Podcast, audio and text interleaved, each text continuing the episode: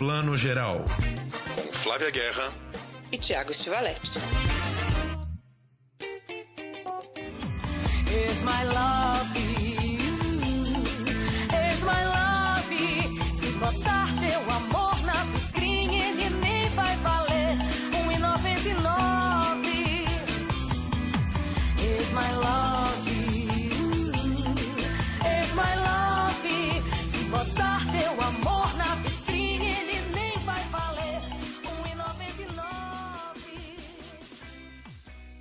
Bom dia, boa tarde, boa noite. Bem-vindo à edição 125 de seu podcast Plano Geral. Meu Deus, já estamos no 125, é muita coisa, mas ao mesmo tempo tem muito mais aí para vir. Hoje o programa está mais uma vez animado. A gente tem um papo super bacana com o diretor René Guerra de Serial Kelly, que a gente acabou de ouvir a protagonista cantando aqui Ex My Love. Quem é ela? Gabi Amarantos, estreando como protagonista no cinema. E olha, estreando muito bem. Eu e o Thiago adoramos. A gente vai ter também um enfermeiro da noite, mas a gente vai começar a falar de uma série que está dando o que falar aí, de um diretor que nós amamos. Thiago já vai falar quem é ele. Bem-vindo, Thiago. Mais um podcast, mais um plano geral. Oi, Flavinha, bom dia, boa tarde, boa noite. Pois é, vamos falar um pouquinho de Tim Burton e seu Vandinha, né, que acaba de estrear na Netflix. Mas rapidinho aqui, você puxou o assunto é, Serial Kelly. Filme muito legal, gente. Já tá em cartaz nos cinemas. Ouçam o papo com o René daqui a pouco. É um filme, é um primeiro filme, né, Flavinha? Tem seus, seus, seus defeitos, seus probleminhas, né? Não é um roteiro mais redondo, mais perfeito do mundo. Mas tem ali uma vontade de contar uma história muito deliciosa dessa serial killer mulher, né? Porreta, retada, um mulherão, assim. É meio que um filme. É um, é um, é um road movie bastante feminista e com um tempero Alagoas, né? Dessa vez não é cinema pernambucano, agora a gente tá falando de cinema alagoano. Isso aí, Thiago. Eu adoro, nós adoramos, né? O cinema do Nordeste do Brasil e é uma delícia ver esse puro suco de Brasil que é esse filme. Um filme que tem um elenco super azeitado, Paula Cohen, que a gente adora também. E é isso que o Thiago falou, a, a Gabi Amarantos, com essa exuberância dela, ela vive a serial Kelly, que não é exatamente uma serial killer porque quer ser, né? Porque decide um dia assim. As coisas vão acontecendo nesse Brasil muito machista. Ela é uma mulher cheia de talento, cantora incrível desse Brasil forrobrega que a gente adora tanto e ao mesmo tempo incompreendida, né? Com uma, com uma história de vida como a de tantas outras mulheres, né? Num Brasil brutalizado aí. Né, machista. Então, o filme tem humor, né, Tiago? Tem o bagaceiro do Brasil, mas também tem um subtexto aí que é bem relevante. A gente adorou esse filme cheio de cor ao mesmo tempo. né? É isso, é policial, mas também é comédia e tem aquelas cenas assim. Tem quase cena de putaria, tem cena de sacanagem, tem cena de humor de sacanagem, mais do que do que de só cena de sexo. Um pouco ali, como vocês talvez lembrem, ali dos primeiros filmes do Cláudio Assis, de um Amarelo Manga, de um som ao redor do Kleber, né? Enfim, essa, essa, essas- essa maneira muito, é, muito pessoal do- dos nordestinos fazerem cinema, que é tão diferente do nosso jeito aqui de São Paulo ou do Rio de Janeiro, enfim. Vale a pena ver Serial Kelly. A gente tá nessas semanas pós-mostra de São Paulo, que a gente já vai num pé em cada canoa, né, Flavinha? Vamos falar de cinema, tem a entrevista do cinema daqui a pouco, mas vamos falar um pouquinho de Netflix, que sempre bomba em novembro. Você já reparou isso? Assim, chega essa reta final do ano, novembro e dezembro, eu acho que é porque lá não é nem mais inverno, né, mas ainda é uma primavera, é uma fase ali meio, né, de alta rotação nos Estados Unidos, assim, de produção, de lançar coisas. E a Netflix bomba novembro e dezembro, assim, com muita coisa. Falamos de The Crown, hoje vamos falar de filme, de série da Netflix, e vem uma porrada de filmes bons, fortes aí nessa reta final do ano. E a gente agora fala então de Vandinha agora, que é Tim Burton voltando agora em formato série, gente. Tudo que a gente queria na vida, né? Ai, tudo que a gente ama, né? A gente gosta demais do Tim Burton. Ele é outro diretor que tá na minha prateleira que até quando é ruim é bom. É sempre bom ver o que, que o Tim Burton apresenta e apronta e traz, mesmo quando ele é só produtor. E essa série, eu acho que ela traz, Thiago, a família Adams, né? Que a gente cresceu assistindo. um eu- a gente cresceu assistindo não só a, a- com o Raul Júlia, mas, né, e, e com a Angélica Houston, mas a gente cresceu assistindo, eu cresci assistindo, né, assim, os antigos, né? A série antiga. Então é muito bom comparar, né, essas versões. E ele dá uma repaginada muito legal, né? Eu curti assim, eu, a gente tá longe de terminar, mas a gente viu o primeiro episódio e aprovou demais, né? Pois é, muito. E é engraçado, vale lembrar que a, a família Adams é uma coisa gótica que tem tão a cara do Tim Burton que as pessoas às vezes tendem a achar uma memória meio construída que os filmes ali dos anos 90 são dele, e não são, né? São do Barry Sonnenfeld, era um outro universo ali, com Angelica Houston, Raul Julia, a Christina Ricci ali, né? Pequenininha ali, adolescente, pré-adolescente, fazendo a Vandinha. Então, apesar de ser um universo que sempre teve a cara do Tim Burton, os filmes dos anos 90 não eram dele. E aí agora ele entrou nesse projeto que na verdade nem é dele, né? São de outros produtores, mas ele topou dirigir, se eu não me engano, metade dos episódios. Ali, cinco dos dez episódios são dirigidos por ele. O primeiro, obviamente, né? Isso é uma é uma receita tradicional das novas séries, né? Você pega o diretor mais bambambam bam, bam ali para dirigir o primeiro episódio, o cartão de visitas, né? Para você já entrar na série. E de cara, né, Flavinha? De cara já temos quem? Danny Elfman, o grande parceiro musical do Tim Burton, autor da trilha de todos os filmes de Tim Burton. A trilha de Batman O Retorno, para mim, é uma das coisas mais mais foda desse mundo, assim, eu sou apaixonado. E começa a Vandinha, já entra aquela trilha do Danny Elfman, você fala, meu Deus, eu tô numa série do Tim Burton, tô num filme do Tim Burton, é muito maravilhoso. Exatamente, e, e leva a gente para esse universo muito rápido, né? Tim Burton tem essa assinatura e ela imprime na série toda. É isso que você fala, né? Pega o primeiro episódio e vai. E tem algo que eu adorei, a gente já comentou aqui em off, que é o quanto esse elenco, eu acho que isso é mais contemporâneo que há nessa série. Esse elenco principal dos Adams mesmo, ele tá muito latino. Eu nunca vi ele tão latino, porque o Raul Julia, né, fazia o Gomes e aí, né, sempre esse patriarca, né, Latin lover, essa família, né, gótica, muito latina. Mas dessa vez, todo mundo, né? Todo mundo é super latino. Catherine Zeta-Jones, a protagonista, o, o, o, Gomes, assim, eu adorei isso, porque eu acho que é tudo, tudo a ver, né? Por que não, né? Se, por que não trazer esse elemento, né?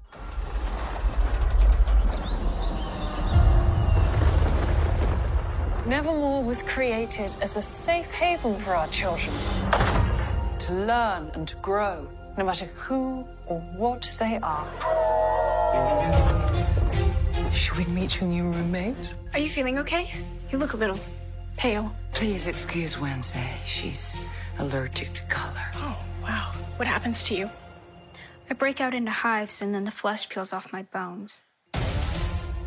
Como o nome indica, né? Não, não, não é uma série da família Adams exatamente, é como se fosse um spin-off ali. A gente pega apenas a Vandinha, que vai para essa nova escola ali, onde ela vai continuar exercendo o seu sadismo e vai tentar é, descobrir, elucidar um crime, né? Um assassinato misterioso aí. Ela vai ajudar a descobrir a família em torno dela, a Catherine Zeta-Jones e o, como chama o pai? O Luiz Guzmán. Foi até homenageado num prêmio platino numa vez. Ele é um, é um ator que para o público latino-americano, mais do que para o brasileiro, ele é super conhecido, né? E tá sempre fazendo ponta no cinema americano. Gostei dele como... Ele, ele é uma cara muito, muito conhecida, assim. Você vê ele, você já lembra de cara vários filmes que você já viu dele. E, mas enfim, essa família em torno dela é bem coadjuvante, né? Catherine Zeta-Jones aparece muito menos do que poderia na série, porque a série realmente é focada na Vandinha, vivida pela Dina Ortega, que é uma menina que está sensacional, assim, é uma herdeira absoluta da Christina Ricci, que também está na série vivendo uma das professoras, ou seja, né, Tim Burton ajudando a montar um pacote aí muito maravilhoso aí, né, com um elenco que tem muito a cara dele. Né? Total a cara dele. E eu também gostei da escolha da diretora, né, que é a Gwendolyn Christie. Quem é fã de Game of Thrones sabe do que, que eu tô falando, né? Então, ela, que é essa cavaleira, né, vamos dizer assim, de, de, Game of Thrones, maravilhosa, ela é muito boa nesse papel, que ela tem um quê de britânica, né, que ela é, né, dá aquela cara de, de diretora de escola, e é uma escola, né, um board school, né, uma escola, um colégio interno meio afetado para essa elite de outsiders. Né? Sim, total.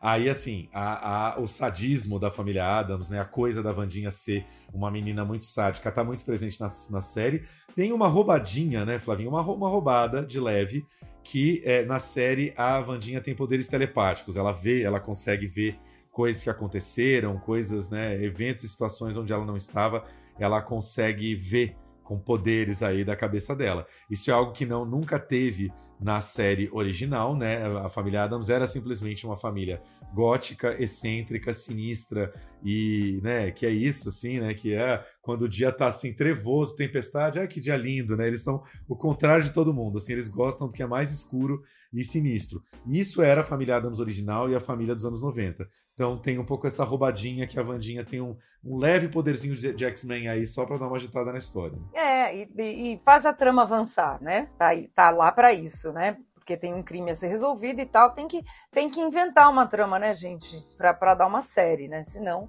mesmo num curta ou num longa teria. Então, é, um, é uma licença poética e a gente aceita. Com certeza. Então, se você tá com saudade de Tim Burton, essa é a série. Tim Burton, que eu tava até lendo essa semana, não lembro se foi na Folha, que andou um momento perdido ali, que ele teve um contrato com a Disney ali durante um tempo. Ele fez Dumbo na Disney, que é um filme que nem de longe faz jus à carreira dele e muito rapidamente os críticos entenderam que o problema era que o espírito Tim Burton, que tem essa coisa meio do sarcasmo e do gótico, não estava encaixando muito bem com o espírito Disney, que tem que ser uma coisa família mais soft, e que foi o caso do Dumbo, né? O Dumbo é um filme soft demais, fofinho, com um final feliz, nada sinistro, enfim, não, né, a, sensação quando você vê Dumbo é que putz, não precisava do Tim Burton ali, né? Algum outro diretor poderia ter dado conta. E na Netflix, né? Na verdade não é a Netflix, são esses, esses grandes showrunners e produtores que trabalham com a Netflix e que dão liberdade total criativa para os seus diretores, eu acho que ele volta a encontrar um pouco a sua casa e o seu estilo. Né? É, e a questão do, da produção, né? O Dumbo, eu acho que a, a, galera da Disney queria essa produção, esse universo lindo, né? Que o Tim Burton sempre traz. Eu acho que ele está na mesma, mesma casa ali de produtores que o Guilherme Del Toro, né? Tudo é muito bem produzido, meticuloso. Mas no Dumbo você tem toda a razão, né?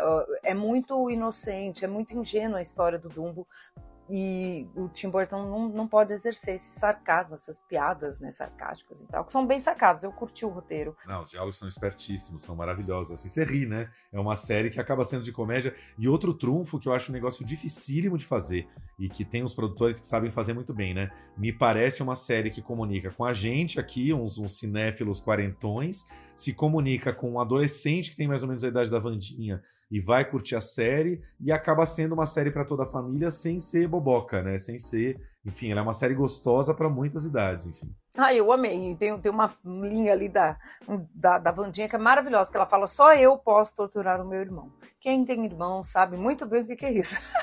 não mexa com o meu irmão, mas eu posso torturá-lo em casa. Isso é uma máxima de irmãos.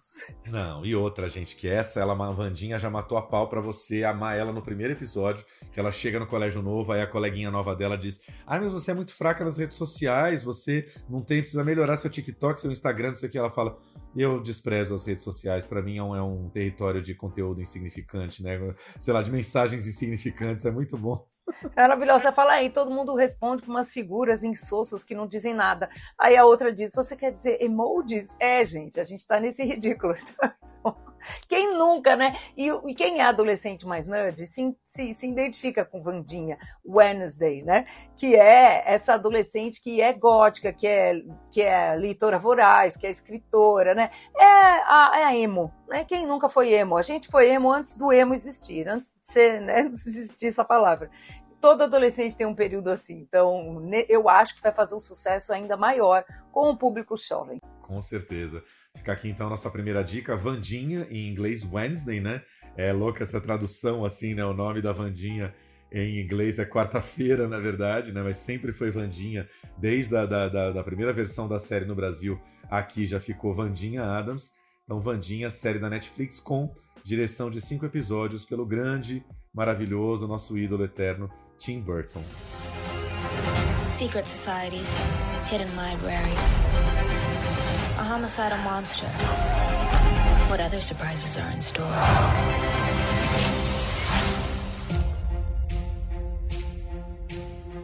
Uncle Fester. I like to travel incognito. Come on, let's roll.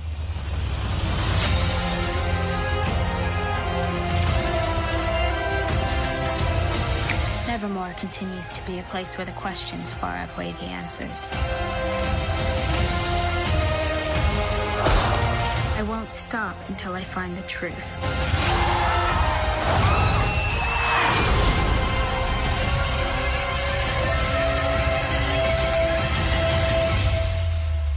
I know the suspense is killing you. Vamos continuar em Netflix, um filme aí que já rodou um tempo, as pessoas estão vendo muito, virou um dos filmes best-seller da Netflix aí nos últimos tempos. O Enfermeiro da Noite, de Tobias Lindholm, um suspensão muito grande que já abre, né? Eu vou falar um pouquinho sobre isso aqui, mas já começa com uma carinha de telefilme, porque abre com aquela cartelinha que a gente adora ver de vez em quando, que é baseado em fatos reais, né? A história real de um enfermeiro ali em New Jersey que é, matou muitas pessoas silenciosamente, como enfermeiro, né? adulterando ali o soro dos pacientes, colocando é, doses erradas e inadequadas de substâncias letais e matando as pessoas e, surpreendentemente, passou muito tempo impune. Elencão, temos aí, né, encabeçando o elenco, o grande Ed Redmayne, já Oscar de melhor ator aí vivendo Stephen Hawking em A Teoria de Tudo, também foi indicado super merecidamente pelo A Garota Dinamarquesa, e a grande Jessica Chastain, acho que talvez aí no, primeiro, seu, seu primeiro grande trabalho, depois do Oscar por Os Olhos de Tammy Faye, não é isso? É isso, e ela tá ótima, né? Porque ela tá completamente diferente do Tammy Faye. Tammy Faye era aquela maquiagem pesada, aquele cabelo, né? Até concorreu ao Oscar de melhor maquiagem e ganhou, porque não causa que, que aquela, aquele look de Tammy Faye. Dessa vez ela tá no oposto, completamente despojada, né? Ou ela tá no modo enfermeira, ou ela tá no modo mãe, né, das, das duas filhas dela que ela cria sozinha, em casa, né? Então, assim, um papel totalmente de despojamento, né, em vez dessa construção de uma personagem. Então, gostei muito desse contraste, né? Ser logo o primeiro, né, Tiago, fez com que a gente comparasse, a comparação foi direta, né? E ela mostra muita versatilidade. Pois é, gente, que, e assim, uma história muito surreal, né? Eu, eu babo surreal. muito no... Assustadora. Assustadora. Ela faz aí a enfermeira colega dele, né? Ele chega para trabalhar no hospital onde ela está, ele vai virar um novo colega dela, meio que. Né, assim, são colegas, né? Mas ele é um, começa muito como assistente dela, ajudando ela a cuidar de alguns pacientes. E ela começa a receber, como é que, é que eles falam, código no filme, o protocolo, né? É, código é quando a enfermeira está lá e de repente a, o quadro de saúde do, do, paciente reverte gravemente, né? E você tem que entrar com um protocolo X para tentar salvar ele correndo. Ela começa a, a ter muito protocolo na, na, nos pacientes dela, né? E demora um tempo a entender o que é que está acontecendo. Em paralelo, a gente acompanha os investigadores aí já de olho nesse cara, né? No enfermeiro vivido por ele é, porque ele, ele já passou por vários hospitais. O filme já tem um pouco, eu gostei muito disso, tem uma crítica ao sistema de saúde americano em volta, né? Porque ele já passou por vários hospitais, outros casos já tinham ocorrido em outros hospitais, e nenhum hospital foi capaz de processar ou né, é, levar o nome dele à polícia, porque o hospital quer preservar a sua própria imagem, o seu próprio nome, né? O, o hospital não quer se queimar como aquele hospital onde mortes ocorreram né, por negligência ou por, né, por uma má ação aí, como no caso do, do personagem do Redman. E aí esse cara vai passando de hospital em hospital, a polícia tem muita dificuldade em chegar nele e só chega com a ajuda dessa enfermeira que vai topar, né, colaborar com a polícia, enfim. É, mas tem uma coisa que é surreal, né, gente, que assim, o filme não é sobre isso está nas entrelinhas. Mas eu, que sou irmã de uma enfermeira, aliás, fui lá toda feliz falar para minha irmã: você tem que ver esse filme. Ela falou: já vi, já fui, já voltei. Eu sei que está atrasada. é, e que é o quanto os profissionais da própria saúde estão desamparados, né? Porque nos Estados Unidos não existe SUS. É, ou você tem o hospital privado do seu plano, ou você tem hospitais de caridade que te atendem gratuitamente porque eles são hospitais filantrópicos. O do SUS não tem. E aí, ela, apesar de ser enfermeira, vai demorar praticamente um ano para ganhar o plano de saúde do próprio hospital em que ela trabalha. Isso tem acontecido no Brasil. Tem vários profissionais que trabalham para empresas privadas, que prestam serviço para hospitais públicos e não têm seguro-saúde. Mas a gente aqui tem o SUS. Deus o conserve, né? Nós, a democracia, o conserve. Mas o lance interessante é que isso também é importante para a gente entender a seriedade da coisa, né? Porque essa mulher precisa do plano de saúde porque ela tem um problema seríssimo de coração. E ela não vai conseguir se tratar se ela não tiver o plano de saúde, porque ela não tem nem dinheiro, nem nem se vender a casa.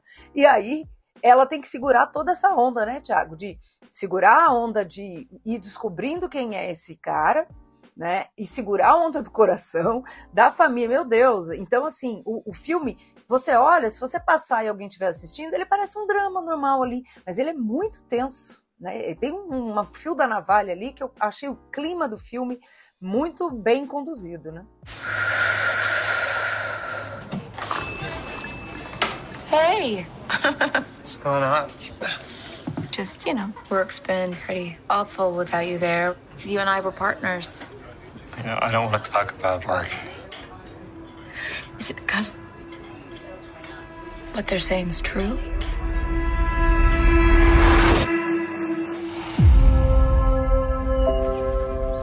So, how are the girls? They're really good, but I'm working a lot. You still owe me for last Friday, but it can wait, really. Oh, no, I'm sorry. No, no, no. There's 50. Sorry about that. Thank you. Bye, Mom. Love you guys. Nurse Lockren, this is Officer Braun. Do you remember Anna Martinez? Where'd he go? Yeah, her death. It was sudden. Mind taking a look at this? Huh. The insulin in her system, it's a double medication error, which is really rare. We understand that you work with a Charlie Cullen. Could he be involved in this?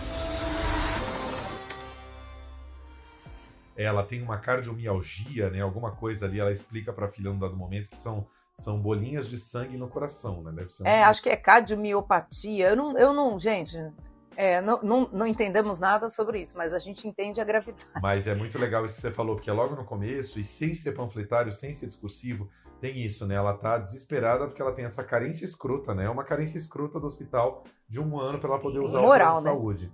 E aí ela vai numa consulta particular, e eu não lembro, mas é uma cena tão de leve ali. Ela chega ali na- no, balcão da recepção, ah, quanto foi a consulta? 1.900 dólares, é um negócio imenso, uma, uma grana que para ela é pesadíssima e ela tem que pagar do próprio bolso, assim, né? Os Estados Unidos. Nunca esqueço do Michael Moore que fez, foi um dos últimos filmes dele antes de sumir do mapa, que era um filme dele crítico ao sistema de saúde americano, que ele mostra uma galera de Miami desamparada pelo sistema de saúde pegando a lancha e indo para Cuba se tratar. É maravilhoso isso.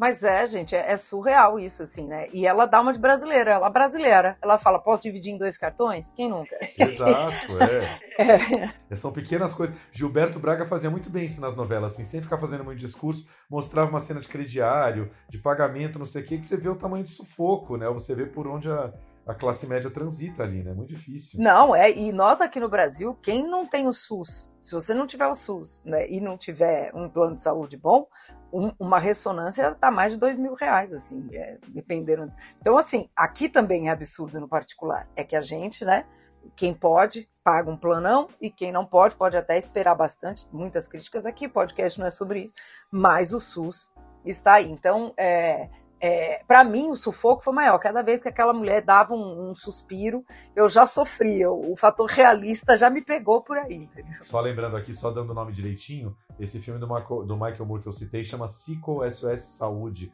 É um filme de 2007, ó, já, lá se vão uns 15 anos que o Michael Moore deu uma, uma sumida no mapa aí, mas tem essa cena maravilhosa, porque é aquele clima de comédia dentro do documentário que o Michael Moore faz tão bem, e ele lidera as lanchas, assim, saem umas... Você lembra disso? Pra mim, saem umas 12 lanchas de Miami com ele liderando ali, levando a galera pra Havana para se tratar em Cuba, onde o sistema de saúde é público. Isso é maravilhoso. Lembro, também iria, cara. Se eu, se, eu, se eu tivesse nessa, eu também iria, né? Assim como nos Estados Unidos as pessoas viajam de um estado para outro, que cobre, né, que tem isso, que tem aquilo, pessoas também viajam de país para outro para ter um tratamento melhor. Na Europa isso acontece também. Agora, voltando ao Enfermeiro da Noite, eu queria fazer um comentário aqui que eu achei interessante desse filme. É um filme que eu valorizo muito o roteiro, acho o roteiro bem incrível, porque assim, você pega essa história real, não é um psicopata que mata facadas e tiros, né? Não é um cara que fugiu em perseguições enormes da polícia pra você ter uma mega cena de ação, né? A gente vai vendo que o grande nó da história é fazer esse cara confessar a culpa dele. Esse é o grande nó, é um nó meio intelectual. E eles constroem um roteiro ali que ainda assim mantém um suspense para você querer saber como é que a coisa vai desenrolar. Mas assim, é, a direção, para mim, eu não sei se. é- Eu acho que eu vou falar assim. É, para mim, não sai muito do telefilme, porque assim, é um filme careta e quadrado na sua direção. Eu ficava imaginando um David Fincher por trás, alguém por trás. Eu acho tudo meio, meio, meio óbvio ali na direção. Sabe? Inclusive o fato de que na primeira meia hora o Redman só aparece embaixo de uma sombra, com uma cara escondida na sombra, do tipo, ele é o vilão desde sempre e tal. Eu acho um filme pouco inspirado na direção que ele se salva, no roteiro e na atuação dos dois. E que já virou um pouco uma certa fórmula da Netflix para esses filmes grandes, né? Você tem Às vezes um diretor meia boca, só que você pega uma grande estrela que joga o filme um pouco lá para cima, né? Redmayne principalmente, Chastain está maravilhosa, mas Redmayne tem uma cena, né, que a gente comentou lá pro final, que ele tá assim um negócio monstruoso, com perdão do trocadilho, assim, né? Que como Flavinha estava comentando, quem sabe vem indicação Oscar por aí de novo. É, eu acho sim, porque ele tá. A gente tá brincando, o Thiago até falou, Flávia já tá no Oscar, mas o pessoal lá de Hollywood já tá no Oscar. O pessoal do Marte 1 tava semana passada lá em Los Angeles promovendo o filme, né? Essa, essa corrida para o Oscar tá toda lá já, né? Os bastidores já estão na pré-eleição ali. E nas eliminatórias, vamos dizer assim. E, e eu acho que os dois têm chances. Ela talvez, né? O pessoal fique um pouco mais mais retraído porque ela acabou de ganhar o Oscar, etc. Mas ele e ele e ele tá sério, né? E ele, e ele tem um físico ali, né? Desse cara curvado, ele tá todo corcunda, introvertido, né? E ele tem um rosto que é expressivo, mas ao mesmo tempo é um rosto super clean. Eu gostei muito da atuação dele, concordo com você. É um filme que os atores, o elenco eleva muito. E, me parece aqueles bons dramas de Oscar que a gente via até os anos 80, 90 e que pararam, né? Faz tempo que a gente não tem dramas assim. Dramas são humanos mesmo contando histórias. Não é sobre, nossa, um serial killer, trilha sonora, um exagero, né? É um, é um filme muito humano, ele parece só um drama. Né? E no meio tem esse cara, maluco, né? Não, com certeza. E ele ainda tem aquela maestria que a gente está cansado de ver, mas não cansa de se admirar, que é ele é super britânico, né? O Redmayne é um cara de Londres, nascido em Londres, né? Faz o Animais Fantásticos e Onde Habitam, não por acaso.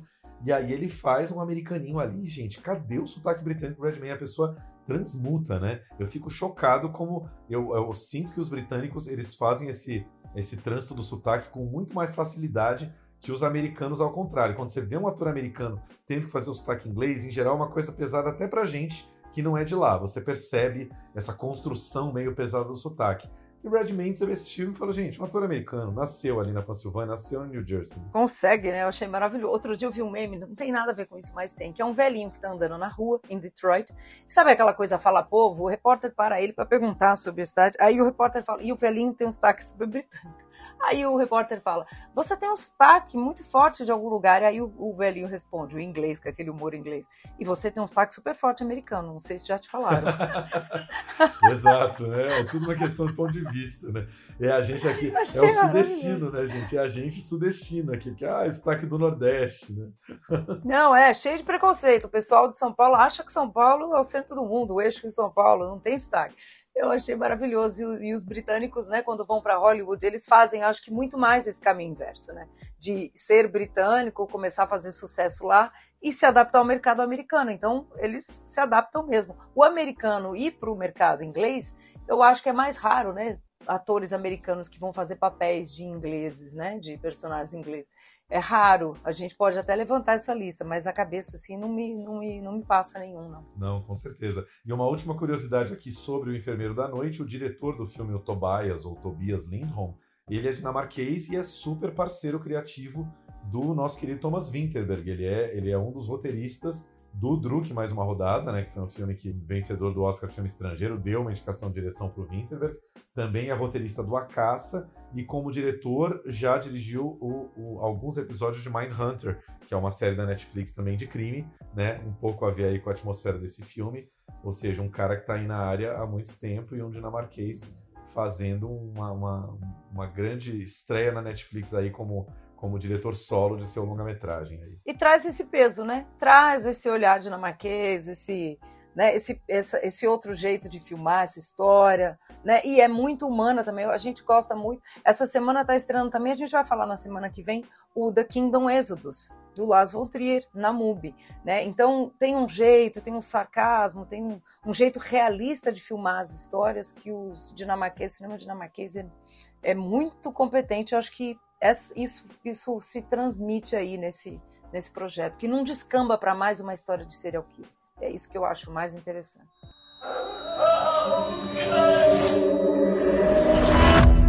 He's been at nine hospitals. Nine. What do you mean? No, the hospital would have done something. You would think so. so. Yeah. Do you remember working with someone named Charlie Cullen? Yeah.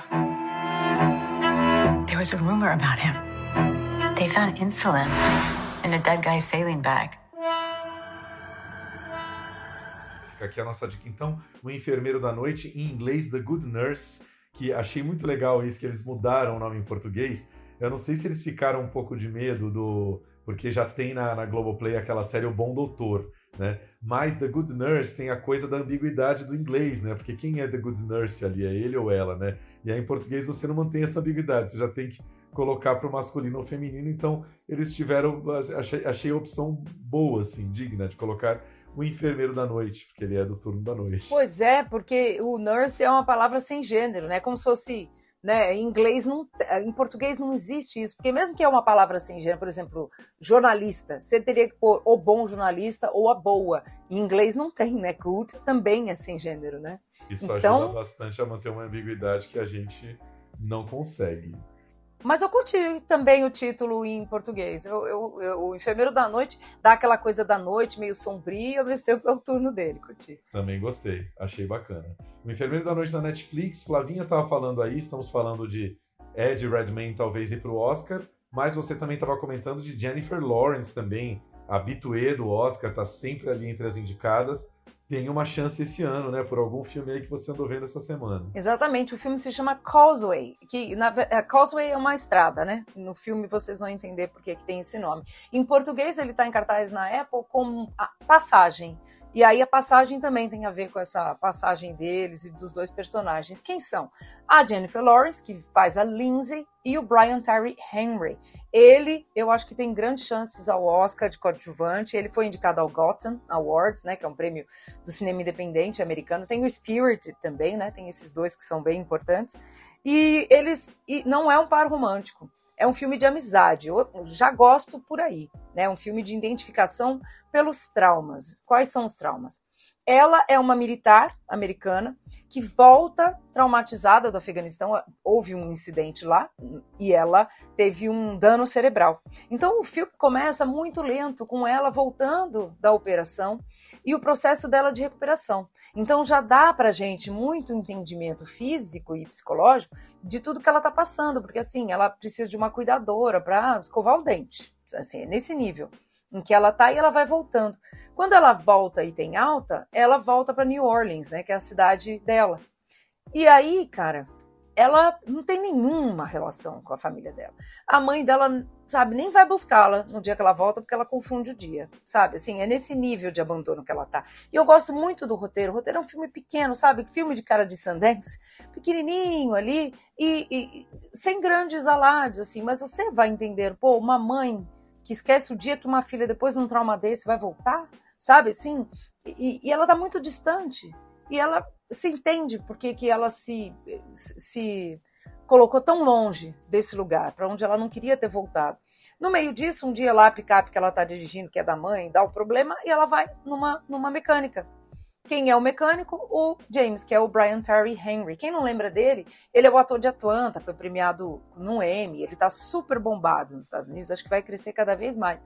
E aí a gente vai entender daqui um tempo, no, num filme, que ele também tem um grande trauma que ele sofreu, um grande acidente. Então, são os dois acidentados na vida, né? suas ausências, suas fugas. Uma que foge para bem longe, vai lá para o Afeganistão, o outro que foge para dentro de si, nunca deixou New Orleans. Então, assim, é um filme pequeno, Tiago. É, a diretora chama Lina Neubauer. Ela está estreando também. A Jennifer Lawrence abriu uma produtora para poder produzir esse roteiro que ela recebeu da, da, da diretora depois de ter tido filho, né, ela deu uma parada, foi fazer outras coisas, e ela tá voltando agora com esse filme pequenininho. E eu assisti algumas entrevistas dela e ela diz exatamente isso, que ela queria voltar e se dedicar a filmes em que ela tem tempo, que a história tem tempo. Ela disse, abre aspas aqui, adoro os filmes da Marvel, adoro fazer a mística, sei lá.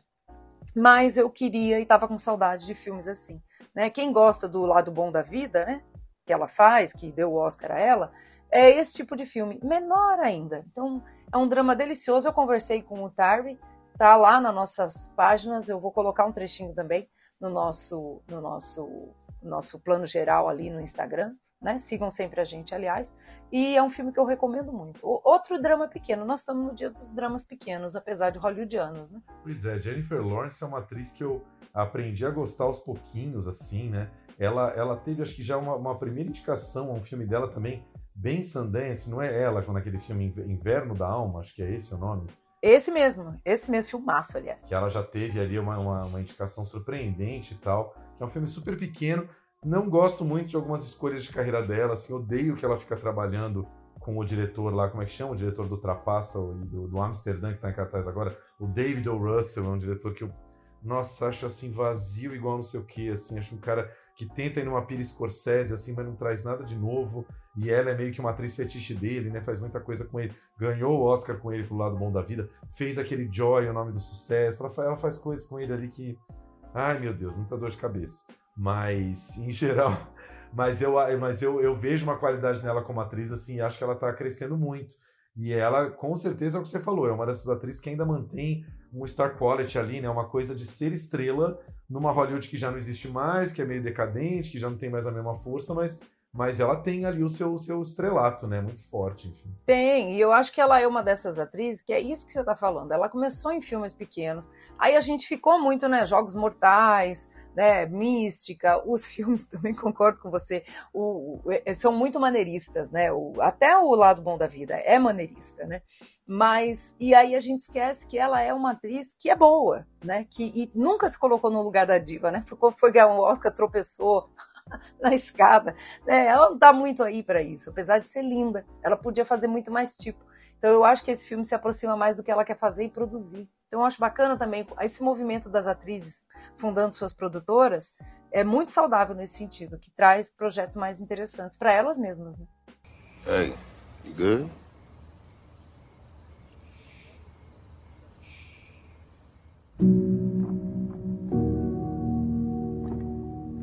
look, if it get dark now, you just ride it, okay? Yeah. Yeah. How do I do that?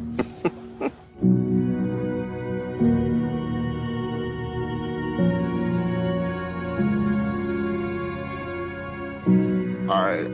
What's dog? Being back here. You don't got love for this city?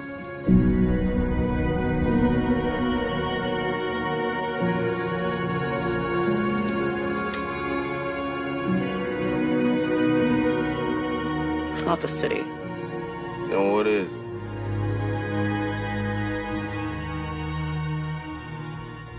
Então vamos ver aí se teremos Jennifer Lawrence entre as cinco indicadas a melhor atriz do ano que vem, começando a temporada.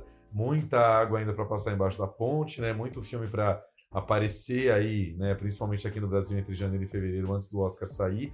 O Oscar é, o Oscar é aquele marido tóxico, né, gente? A gente sabe que é um lixo, Ano passado a gente teve Oscar melhor filme para Coda, que era o filme mais medíocre da seleção, e a gente volta todo ano ali com a série. Eu confesso que a cada ano mais cansado e com menos expectativa, mas é claro que tem ali um conjunto de filmes que não tem como a gente não comentar. Né? Ai, pois é. Fora que começa esse fim de ano ansioso, começa o fim do, do começo do ano também. A gente não tem como, né? A máquina do Oscar de marketing é uma coisa louca, né? É incrível esse poder. E aí a gente fica meio refém disso mesmo. Você tem toda razão, marido torce. É, incrível, mas já foi mais incrível. Acho que a decadência bate a cada ano que passa. Ano passado foi sintomaticíssimo, né? Você ter esse filme, né, um filme pequeno, do streaming, não sei o que, que não era nem de um grande diretor, não era um filme de linguagem nem minimamente refinada, nada. Esse filme, por conta de uma campanha de grana tal, levar o Oscar de melhor filme. Foi meio pesado, né? Podia ter ganhado mil coisas, né? Assim, melhor filme, pesou, pesou um pouco a banca ali. Mas sabe que o Oscar é muito louco, né? Porque um ano ele dá na, na ferradura, o outro, né? Porque, eh, gente, já deu o Parasita, que, nossa, que maravilhoso, aí no outro ano dá um Coda, que podia ter sido o Ataque dos Cães. Num ano você acha que vai dar o musical lá, Água com Açúcar, e aí dá Moonlight. É, deixa isso pelo menos um pouco imprevisível, né? Já, né? É verdade. Mas vamos ver o que, é que vem aí. Então vamos torcer para um ano parasita aí do Oscar 2023. É isso aí, um ano Moonlight. Fica aí então a nossa dica, Passagem, o filme com Jennifer Lawrence na Apple TV Plus.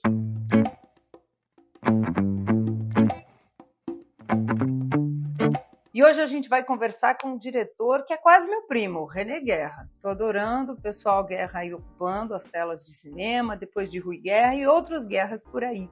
O René, cineasta alagoano, dirigiu uma trilogia que foi premiada em muitos festivais pelo Brasil e pelo mundo. A gente já já fala mais disso e agora está lançando um longa-metragem, Serial Kelly. Só esse nome, né, gente? Já é puro suco de Brasil esse nome e estrelado pela Gabi Amarantos e ela faz nessa trama uma serial killer ou quase isso. Não vou contar muito aqui porque a gente vai desenvolver ao longo desse papo. Por isso eu chamo aqui Thiago Estivalete, meu parceiro de todos os papos e René Guerra. Bem-vindos a essa conversa no plano geral. Muito obrigado, gente. Para mim é uma felicidade muito grande estar com vocês. Adorei isso. Vocês são netos de Rui e bisnetos de Tonino Guerra, né? Que é o grande, ele é o que é roteirista ou fotógrafo italiano lá do Antonio Tonino Guerra. Roteirista, roteirista, é. O clã é forte, gente. E meu pai se chama Rui, só que Rui com I. E eu já ganhei bolsa de estudos na Bahia, é um desconto na escola de inglês, porque achavam que eu era filho do Rui Guerra. Maravilhoso, hein? Adoro. E aí toda vez que eu vejo a placa Guerra é paz na estrada, você lembra da sua família, né? Eu sempre falo, eu adoraria muito que a minha família fosse dona da transportadora, não é o caso. É, mas o clã é forte, tá vendo? Olha, um em São Paulo, outro em Alagoas, circulando pelo mundo, o clã é muito forte. Renê, vamos falar um pouquinho de Serial Kelly, esse filme delicioso. Queria saber um pouquinho, enfim, é, Gabi Amarantos, é, que é a sua estrela aí, a, a, grande Serial Kelly do filme que, enfim, agora tá aparecendo mais, mas aposto que isso foi tudo depois do seu filme, né? Já fez novela, tudo aí tá é, aparecendo cada vez mais como atriz. Se foi um filme que desde o começo você pensou para ela ou em algum momento o nome dela se impôs para você? Não, é um filme que, assim, eu tive a, o, o, grande milagre da vida de encontrar a atriz certa para o papel certo mas ele o papel né da Kelly era ou de uma atriz que cantasse ou de uma cantora que atuasse. E, e foi através de um desejo também e de uma e de uma busca incessante assim de, e, do, e do encontro. Porque o roteiro chegou na Gabi mas ela demorou a ler de uma certa forma. Então, assim, quando ela leu, ela deu a, a, a resposta para a gente. Eu estava em Brasília, peguei o avião na primeira hora, bati aqui e a gente foi almoçar. Até então, eu sou muito, eu sou uma pessoa que sou muito intuitiva e, e sou muito das conexões do mistério da vida, porque eu acredito que a Gabi Amarantos já tem uma performance de palco, então assim, para mim não seria um problema trabalhar, eu venho de um trabalho da construção de personas, né, que é o universo das, tra das travestis e do, e do universo drag, né? Então, e, e, a persona da Gabi e a pessoa Gabi já me atraíam de uma certa forma e já e eu já, eu já, eu já fui para esse encontro sabendo que a gente tinha laços em comuns, ou seja, assim, muito do público da Gabi é mais, né, que ia mais e e ela tem um, um, discurso, sempre teve um discurso muito feminista e, e mu com muitos atravessamentos. Então, assim, mas o nosso encontro olho no olho durou quatro horas. Foi um amor a, a primeira, assim. A gente tem a foto do Gareth, que é, que é companheiro da Gabi. Isso foi na Bananeira e a Vânia Catani, que é a produtora que, que promoveu esse encontro, a gente almoçou, se encontrou. E aí, dessa conversa, foi. Isso daí ela me disse na, na, na pré-estreia ela, ela disse uma coisa muito linda, fiquei muito emocionado. Ela disse: Eu só consegui pular nesse abismo porque você estava comigo, segurando na minha mão. E aí eu disse: Você é um artista com amplitude muito grande, entendeu? Assim, o mérito dessa atuação não tem a ver, não foi eu que fiz isso, entendeu? Assim, mas essa coragem e, esse, e essa pulsão e essa arte que habita em você. Mas aí ela voltou e disse: Mas pulamos junto. Eu imagino, e eu acho maravilhoso. Assim, o Thiago, eu assisti o filme no Festival de Vitória e eu vi com uma plateia, que delícia que foi. Eu adoro ver os filmes nos festivais por causa disso, né? É uma delícia, assim. E o Thiago viu agora e também, que bom que ele concordou comigo. Eu adoro o filme. Eu brinco que é por o suco de Brasil, mas é mesmo, assim. Ele é muito Brasil. Né? Ele tem essa coisa né, do, da cultura brasileira, do barroco, do exagerado. Eu acabei de voltar de um festival no, em Belém do Pará, Então, eu, como sudestina, né? Eu e o Thiago somos do Sudeste, eu fico maravilhada, assim, com o barroco brasileiro, que no Norte e Nordeste ele é mais orgulhoso de si, assim, eu acho incrível. E a Gabi é muito isso, né? Só que ela é uma cantora de forró no, no, no filme, e ela enfrenta esse machismo estrutural. Ao mesmo tempo, o Brasil é tão lindo em muitas coisas, e a gente tem esse machismo atávico, cafona, ainda, infelizmente, muito né, arraigado na gente. Eu queria que você falasse um pouco como foi a construção de uma personagem, né? Que eu brinquei aqui no começo que é uma serial killer, mas não é, é quase.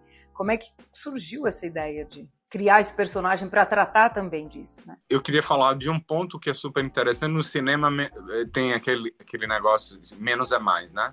É, para Lampião menos é morte porque Lampião era cangaceiro, né? A Kelly ela surge exatamente com essa pulsão né? Essa pulsão de um desejo e, e, de, uma, de um erotismo despudorado, assim, e de uma liberdade. Em... Tem uma frase de um conto da Clarice Lispector que se chama A Mensagem, que eu nunca compreendi até conversar com a Eliane Roberto Moraes, assim, que ela é, tem, tem uma imagem que ela, que ela diz assim, assim que eu coloquei a maquiagem, era como se mil olhos me olhassem e aí eu fiquei nua. E aí eu perguntei como é que a, como é que a maquiagem te deixa nua? Aí a Eliane me disse porque mostra a potência do desejo do feminino. Então, quanto mais se constrói um perso uma personagem, mais essa personagem ela tá demonstrando o seu desejo e está ativa nessa narrativa. Eu queria muito construir uma trajetória que fosse para fora, né? Porque a construção da heroína é sempre intimista, é sempre para dentro. Né? A construção do, herói é sempre para fora, na trajetória. Então, tinha essa construção do road movie. Mas a Kelly, ela vem dessa premissa, ela vem dessa ambiguidade, desse trágico cômico, de um Brasil e esse suco do Brasil, eu acho, eu acho uma palavra muito, muito bem colocada também, porque a gente cria uma certa paródia de gênero, deslocando também para um cenário do Brasil profundo, né? Que acaba fazendo uma crítica, inclusive, ao próprio gênero e ao próprio cinema, né? Assim, mas é um personagem com a base trágica. Ele, ele, ele é construído com essas marcas mas que não engole, não. Não engole o sapo, não. Vocês vão conhecer a história de uma das mais perigosas faxinas desse país. Conhecida como Matadora de Pastor.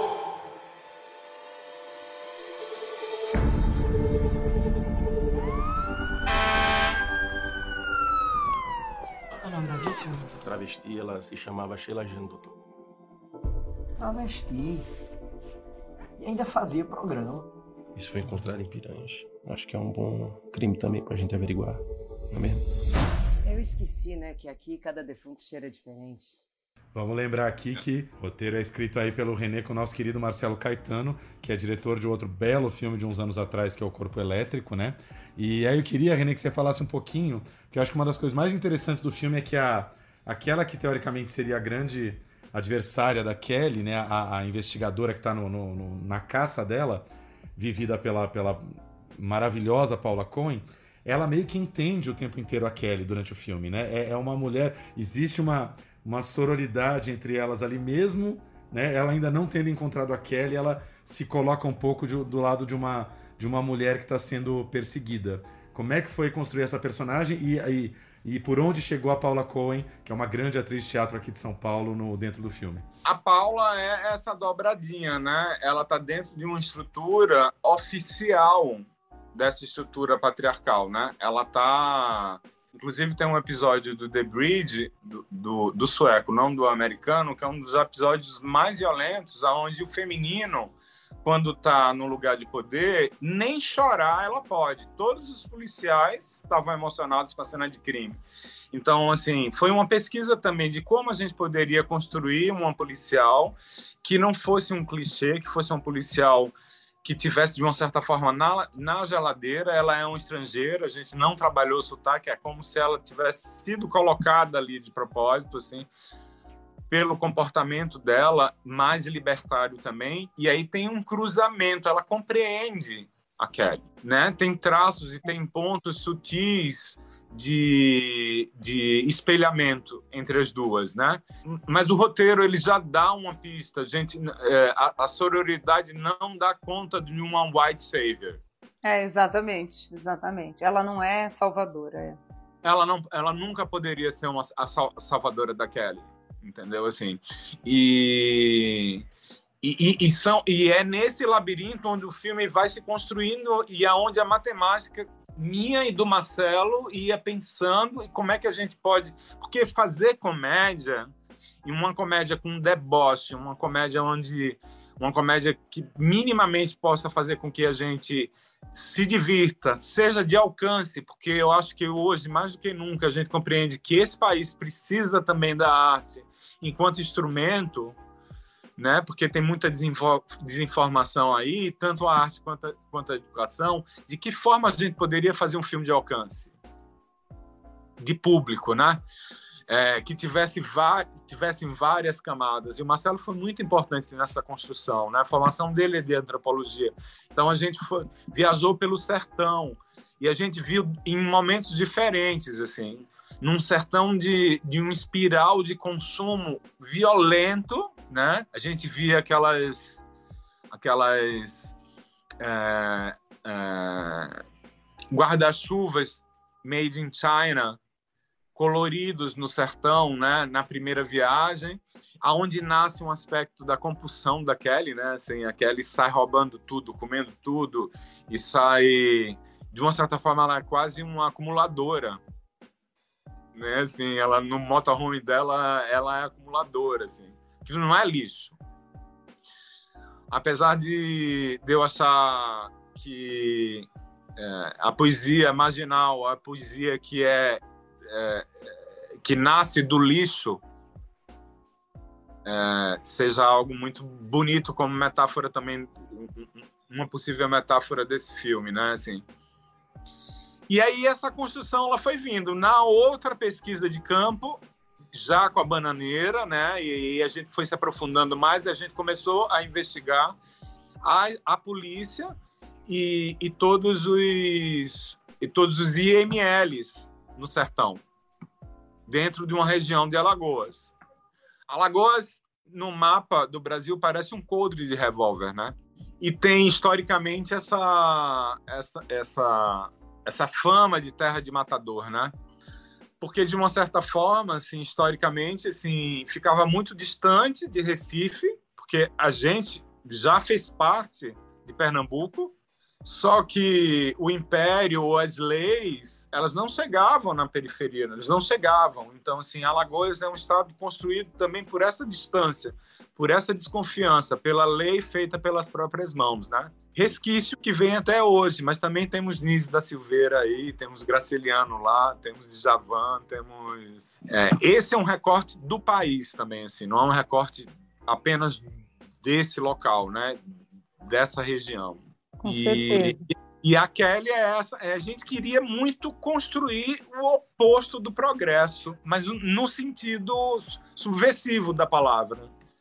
Tem uma imagem do Velho Oeste que é e que é uma referência para o western, que é uma mulher gigante na imagem da justiça, o trem e a eletricidade chegando e todo o, o, os animais, a população indígena fugindo na direção, né? Aquela a gente imaginava a direção contrária, né? É toda a pulsão, todo o instinto voltando contra essa essa tecnologia e assim ela agarra ao invés da ao invés da balança da justiça um monte de CD pirata segurada no braço e a recuperação desse instinto, né? A recuperação desse desse eu mesma, né? Dessa liberdade. Assim. Lembrando que tem muito de simbólico nisso, né? É um filme de ficção é um filme onde, assim, alguns cineastas, assim, são muito questionados sobre filmes de violência. E isso foi muito pensado também, assim, de que forma a gente pode falar sobre a violência numa perspectiva outra que não seja desse mesmo olhar, né? Que é um olhar também machista, patriarcal. Aí a gente faz uma inversão, o homem está no local de objeto. Eu sou maravilhosa Cadê o Jorge? Você deu fim naquele desgraçado e ficou com o dinheiro dele, não foi? Só dei um fim nele, Fátima. Mas eu não fiquei com o dinheiro. não. Tá muito lindo, sabia?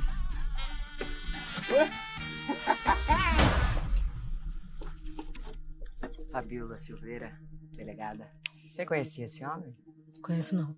Qualquer passo que você for dar, você me avisa. É muito interessante o que você constrói, o que você tem como base de, de para construir essa narrativa, esse filme, e o que você dá pra gente na tela, porque o filme é uma tragicomédia, como você falou, mas ele tem leveza, ele tem comédia, ele tem a bagaceira que a gente adora, né?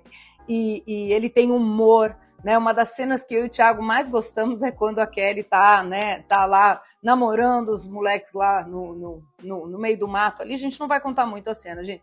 E ela subverte também os papéis sexuais ali, né? É ela que é a dominadora, aí vai lá, assim. E, e, que a gente, em 2022, ainda ri disso, num riso né, meio até constrangido, assim, e você subverte isso com humor, né? Tem uma questão de ação, mas você também não transforma o filme, né, Tiago? A gente até falou isso, num filme de perseguição, né? Eu vou juntar com o que a Flávia tá falando, que assim, é, eu lembrei, Renê, a gente estava conversando com o Fábio Leal quando ele lançou o Seguindo Todos os Protocolos. É, que é muito engraçado, é uma coisa que você vê no Brasil, né? Até São Paulo, o humor é uma coisa muito rígida. No Rio começa a soltar e no Nordeste explode, pensando num humor mais sexual, assim, que parece que o nordestino ele tem uma, uma liberdade na, na, no cinema de brincar com o sexual, que de São Paulo para baixo é muito difícil, né? É uma coisa muito mais travada. Você vê um pouco isso, assim, é, o, o Brasil é um país, ainda mais depois desses quatro anos horrorosos, que vai, que vai recalcando o sexo para todo lado, depois não sabe onde enfiar ele. Tem um pouco isso, né? Eu acho que o humor ele é um instrumento de deboche e, e, e extremamente político quando você pode destruir uma pessoa, as caricaturas, as histórias, assim, você pode destruir uma pessoa fazendo rir. Pode, pode existir uma, uma grande crítica, né? Assim, as drags, por exemplo, quando amplificam e quando fazem um recorte, por exemplo, da entrevista da Regina Duarte e fazem um, uma dublagem, tem um recorte e uma suspensão e a gente vê o quanto mais patético é aquilo. No fundo, quando o humor ele amplifica, é, é, é, isso. E eu acho necessário esse momento. Nesse momento, da gente, de uma certa forma, é, construir narrativas ou assistir narrativas, assim, que, que possam dar essas duas perspectivas, sabe, assim, que é a do se divertir, mas isso é uma construção também é, da decupagem, né, assim, porque o campinho, dependendo de como fosse filmado, é, a inversão tá no no plano que a gente parece que ela está na frente. A gente Sim. inicia o plano no rosto de um dos meninos e a gente não sabe onde é que ela está. Só que é projetado na cabeça do público, né, uma imagem que é uma imagem comum. Quando a gente revela o lugar onde ela está, quem faz muito isso é a Bela Dona. Uhum filmes, nos filmes da, da, da de pornografia feminista é. dela. E seu filme tem vários momentos que no humor verbal também, a, tanto a investigadora quanto a Kelly, elas estão entrando no jogo do humor machista, de repente elas dão a volta por cima, né? Elas, elas viram a mesa.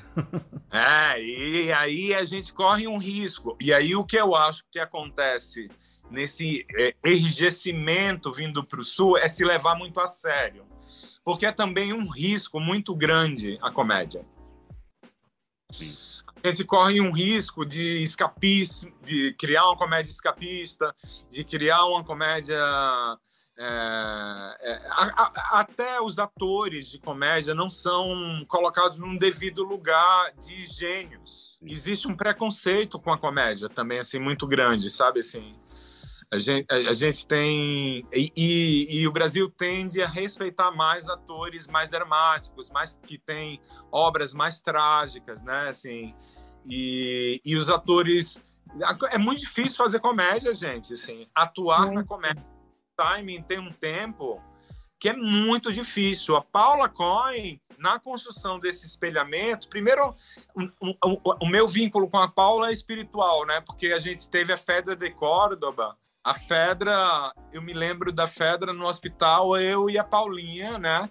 Eu fui visitar a Fedra, a Paulinha estava fazendo revezamento com, com os outros artistas dos sátiros, Divina Núbia estava também, mas não estava nesse dia, estava eu e a Paula, e teve a grande despedida da Fedra em vida no Teatro Oficina, que foi um dos momentos onde eu tive mais orgulho de ser artista na minha vida.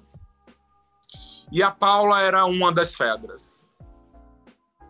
Então, quando a encontra, porque era, era a Paula, era e era, uma, e, e, era, era, todo o grupo, e teve um encontro do, do, dos sátiros e teve um encontro é, com o Zé Celso, né? Assim, naquele lugar que eu acho que é um terreiro, o Teatro Oficina, né? que, é, que é exatamente isso, isso que você falou, sabe? Assim, desse Brasil que é plural, que é diverso e que o grande trágico está no primeiro no encontro dela, sabe, Flávia? Assim, é o que uma diz para outra quando elas se encontram. E, e não é só para o feminino ao outro feminino, sabe assim? É para quem luta pela diversidade, é para quem luta pela livre expressão. Os movimentos contra a liberdade, os movimentos, eles são unificados porque eles não têm eles não estão na pluralidade, né? Então, assim, sustentar a diversidade dentro da diversidade é uma coisa, é um desafio muito grande para a gente, né? Dá trabalho, né? O Boulos é que disse no Roda Viva dele, que eu amei, tô usando, porque questionaram ele exatamente sobre isso, né? Sobre o pessoal que é, que é de esquerda discordar tanto entre si enquanto a direita, todo mundo concorda, eles super concordam. E ele falou: olha, a esquerda discorda porque a gente é plural, porque a gente respeita o olhar do outro. Então vai ter discordância. Dentro dessa concordância, a gente vai né, se ajustando. Não é uníssono, né? Há um respeito a todos os olhares. E eu achei isso maravilhoso, que é isso que você está falando, né?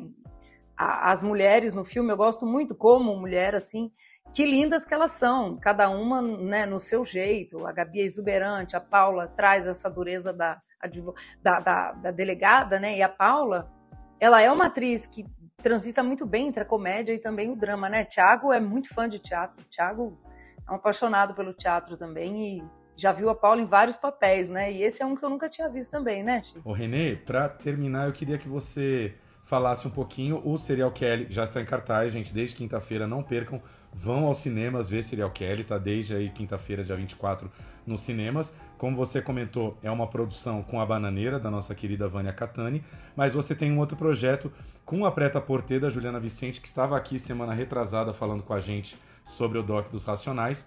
E esse é um novo projeto, chama Lili e as Libélulas. Queria que você falasse alguma coisinha dele. Aí. Eu acho, é, assim, a trilogia, né, que a, que a, que a Flávia estava falando antes, né, é o, o Lili as Libélulas é o grande encontro, de uma certa forma, com todas as atrizes travestis, trans, é um, é, é, uma, é um melodrama, de uma certa forma, familiar, com, com essas mulheres maravilhosas, entendeu? Assim, aonde tem a Areta Sadik, é, aonde tem a Roberta Gretchen, aonde tem aonde tem personagens e atrizes que que se misturam. A gente, de uma certa forma, tem a, a, a, a tem muitas atrizes. Aí eu queria fazer um jogo também dentro desse melodrama que a gente não identificasse, identificasse, que a gente ficasse porque existe uma um, um, eu aprendi muito com as meninas que é transver o mundo sabe assim?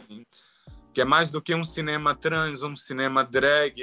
Eu não sou trans eu, eu não sou drag mas mas eu aprendi com elas a transver então Lili as Libelos é uma história de uma travesti que quer se encontrar com, com o grande amor da vida dela que está preso numa delegacia. E a família dela, a mãe dela, a mãe, a mãe, que é a Roberta Gretchen, que é uma travesti, diz que não. Então tem esse conflito que ela vai e aí ela coloca drogas na cabeça para ficar presa dentro do marido, numa cela junto com o marido. E aí acontecem muitas coisas. Estou trabalhando com muitas mulheres, Claude Dias, com a Maite Schneider, e a gente está as, as mulheridades estão nesse filme em vários, em vários locais. assim. Você já filmou ou ainda vai filmar? Já filmei, filmei em 2018. Tá lançando no que vem. Eu tô muito assisti os Nacionais às 5 da, às 5 da manhã com a minha mãe. Ela tá falando Mano Brown até hoje. Olha, nós também. Escute o nosso episódio, é o nosso episódio anterior a esse. E é uma delícia o papo com a Juliana. A gente também ficou apaixonada. A gente já era apaixonado pelos Racionais, pela Ju, agora duplamente. E eu vi que tá indo super bem. Acho que tá pra, quase para bater 5 milhões de views. Então, que o Brasil todo veja. Toda a história dos meus curtas foi dentro da Preta por Ter Filmes. Tirando o Sapatos de Aristeu, que, que é o meu curta de conclusão, mas que ela tava do meu lado, né? Então, essa vida é um grande mistério. Fez, minha gente, muito obrigado, viu? Muito obrigado você e bem-vindo sempre a São Paulo. Venha ver Paula Cohen, venha ver a gente, venha ver quem você quiser, apareça aqui. Vou com certeza. E axé, e que o filme chegue.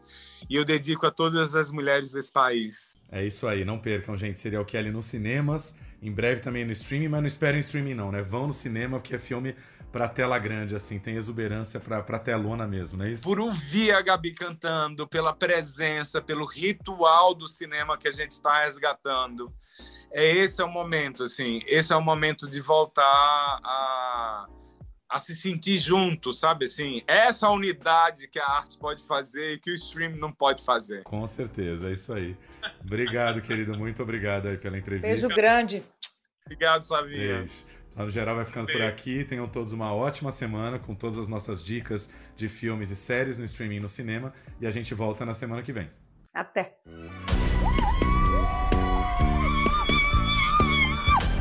Vocês vão pra onde? Se você quiser, você pode vir com a gente. Eu não vou me entregar. Nesse estado ela não saiu mesmo. Tu sabe que agora tu tá sendo visto por mil olhos, né? E Na porta. um deserto de muitos Manifesta! Demônio! Vai! um oceano. E onde Kelly, isso aqui é o inferno.